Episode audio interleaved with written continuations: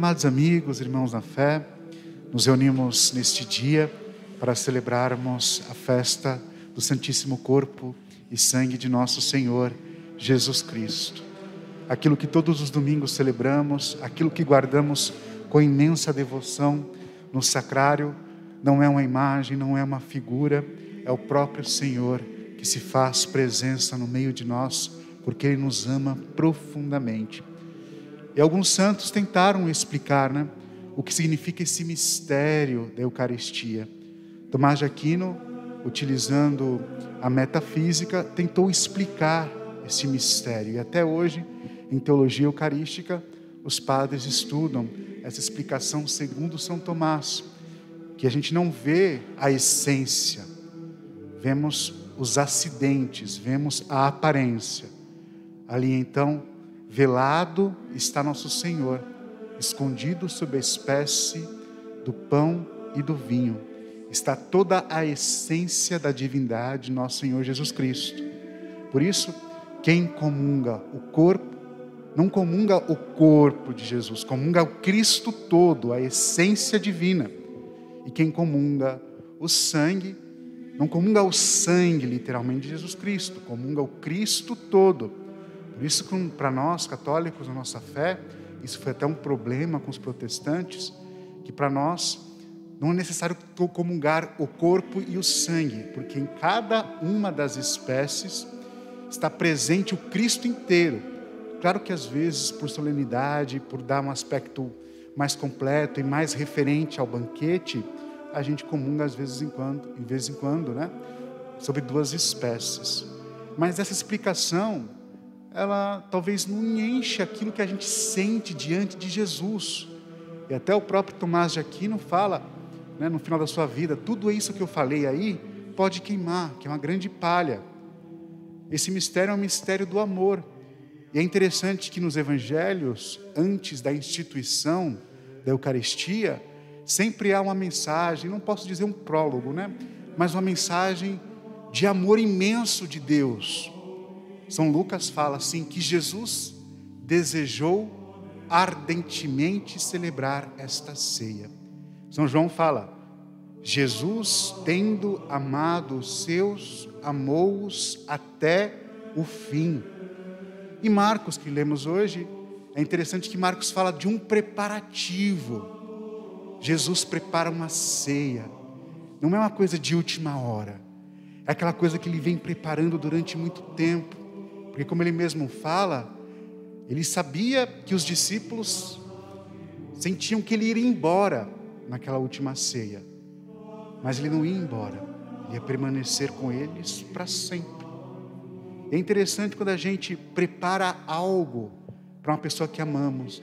A gente prepara o almoço para os nossos filhos, o almoço cotidiano, um almoço mais especial aos domingos para a nossa família. Quando a gente vai casar, a gente quer ter os nossos amigos em volta, prepara um banquete. E por mais que as pessoas falem mal depois, né? O que é importante é o grande gesto desse amor, dessa preparação deste banquete, como se Jesus tivesse escolhido cada talher, cada coisa que iria ser usada. E é como e desde o princípio, Deus preparou lugares para que a gente pudesse encontrá-lo.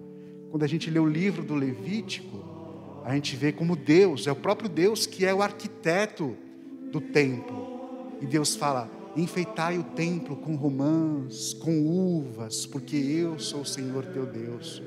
Fazei o templo de tantos pés a tantos pés, com tantos pés de altura, porque eu sou o Senhor teu Deus. E até aqui em São Paulo tem uma réplica daquele templo que o próprio Deus pediu que fosse construído.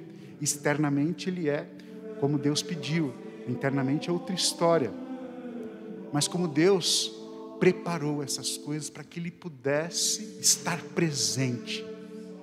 Como nós cantamos na sequência, aquele outro templo, lemos na, na, na segunda leitura, aquele templo que é um lugar de encontro com Deus, é uma prefiguração desse templo real. Hoje, de fato, acontece esse encontro que todo ser humano desejou o encontro com Deus, com a plenitude, aquilo que pode nos encher.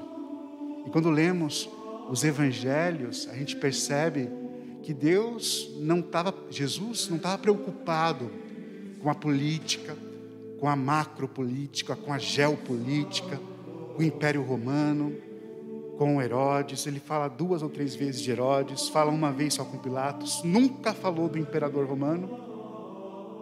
Parece ser uma indiferença de Deus em relação à história, né? Porque Jesus tinha uma outra preocupação com as pessoas, com cada indivíduo. E a encarnação de Jesus e, consequentemente, a sua Eucaristia é esse encontro de Deus com cada um de nós. E quando a gente se encontra na presença da Eucaristia, celebrando, comungando, é como se nós respondêssemos aquele apelo de Deus. Esse Jesus que desejou ardentemente. A gente fala assim para ele: Olha, estou aqui, Jesus, porque o Senhor me amou. E aquele pedido de Deus lá no Gênesis, né? Quando os homens, o primeiro homem, a primeira mulher percebem que pecaram, Deus grita: Aonde estás? Quando a gente encontra com na Eucaristia, e também quando nós estamos em casa com esse desejo profundo, porque a comunhão espiritual também é um tipo de comunhão com Deus, Deus fala: Estou aqui. A gente lê os profetas, os profetas falam para Deus, né? Estou aqui, Senhor. Eis-me aqui, Senhor. E no Evangelho é totalmente diferente. É o próprio Deus que fala: Eu estou aqui, Dona Maria. Estou aqui, Elisângela. Estou aqui, Cléo, por você. Então, que nesse dia que a gente reafirma esse amor de Cristo, que os tapetes que a gente prepara nesse dia não prendam a nossa atenção às coisas do mundo, mas aquilo que eles apontam. O tapete, as pessoas vão ver, vão ver para ver o tapete, mas o tapete ele está em função de, é para Jesus. E à nossa frente está o que é maior do que os tapetes. O tapete foi feito para que Jesus pisasse. Mas aqui está o essencial e o mais importante.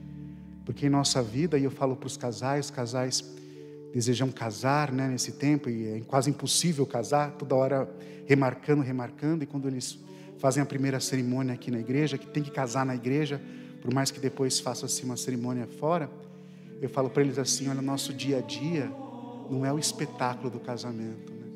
O nosso dia a dia de casado, de vida espiritual, é essa simplicidade. Então, que nesse momento possamos amar nosso Senhor profundamente. E apesar das notícias ruins, do caos que o mundo está, falar assim para o Senhor: olha, eu sei que o Senhor está presente, eu sei que o Senhor está comigo.